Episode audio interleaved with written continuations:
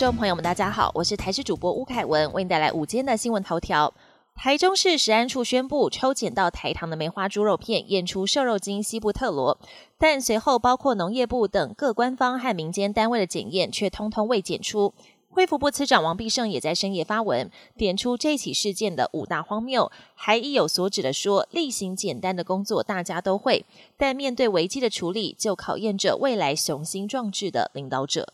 卫福部公布最新台北区、北区医学中心评鉴结果。据了解，卫福部决定打开医学中心加速上线，原本八家台北区医学中心拟新增台北慈济与双河医院，形成八加二；北区则拟增新竹台大分院，等于一次增加三家医学中心，并将在三月一号正式升格。到时候健保给付、部分负担等随之改变，民众就医大约需要多付一百八十元。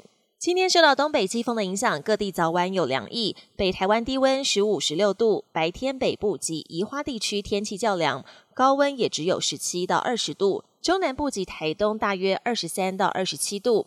而明晚到后天小年夜，白天这段期间将是华南云雨带水汽最多的时候，各地天气阴雨。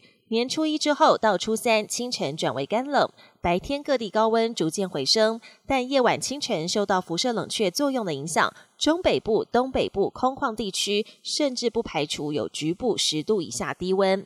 初四、初五温度回升幅度会趋于明显。国际焦点：澳籍华裔作家杨恒军五号遭中国北京法院判处死刑，缓期两年执行，并没收全部个人财产。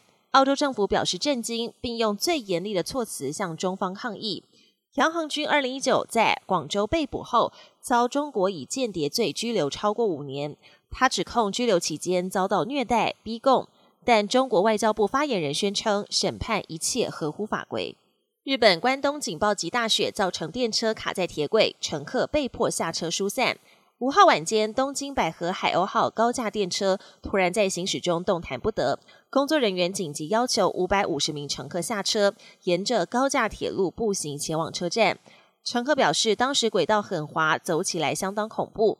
长野县则传出电车撞上卡在平交道的汽车，还好汽车驾驶已经离开，没有造成伤亡。而东京五号积雪达到六公分，共传出四十人跌倒被送医治疗，所幸都没有重伤。虽然大雪警报已经解除，但日本气象厅持续提醒降雪和道路结冰对交通带来的影响。英国白金汉宫五号宣布，七十五岁的英王查尔斯三世罹患癌症，但并未明讲是哪一种癌症。英王即日起将定期接受治疗，暂时不会履行出席公开活动的王室义务。消息一出，海内外领袖纷纷表达关切跟祝福。根据了解，移居美国的哈利王子接下来几天将独自一人飞往英国探望父亲。